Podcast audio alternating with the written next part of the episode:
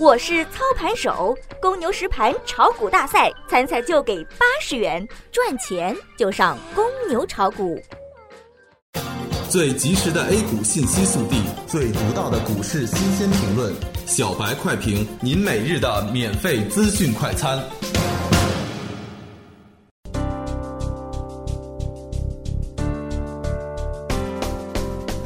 各位听友，大家好，欢迎各位收听三月十五日的小白快评。小白快评今日午评话题：指标股全面回落，拖累大盘，等待尾盘的买入时机。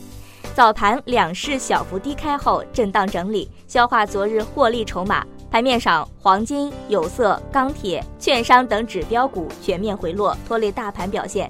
分散燃料、超级电容、锂电池、新能源汽车、燃气水务、电子发票、两桶油改革涨幅居前。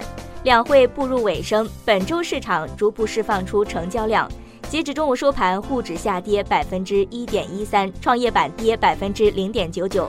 权重股和题材股全线熄火，市场人气不足。近期股指大盘仍在低位震荡行情当中。正如我们早上开盘前所分析，上证在三千一线有压力，所以我们昨日建议股票卖平离场。事实也正如我们所料，今天的回调也在合理之中。上证在两千八一线有强支撑，明天应该是低开走高格局。做投资不能仅仅看一种指标，应该全面去分析。我们在看待行情的时候，应该看清楚主力的动态。我们昨日分析到，IF 在三千一百压力确认，均压系统抛压信号明确，短时间不排除回到三千点。这一逻辑建立在国内股市近期处于震荡做底的格局不变。下午我们可以耐心等待回调，技术形态较好时，反而有可能是主力大量出货的时机；而技术形态不好的时候，有可能是买入的合理时机。做投资应该分批建仓，耐心沉住气。做投资还应该做好合理组合投资，不可以单独压一只股票。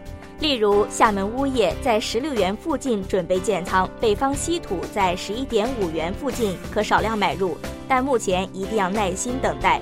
均线系统没有大跌空间，短时间内股指 IF 可在两千九百五十和三千附近买入。在回调接近结束的时候，可以重新买入。希望大家耐心等待下午的回调。做投资一定要做快乐投资，跟对节奏，进也从容，出也从容。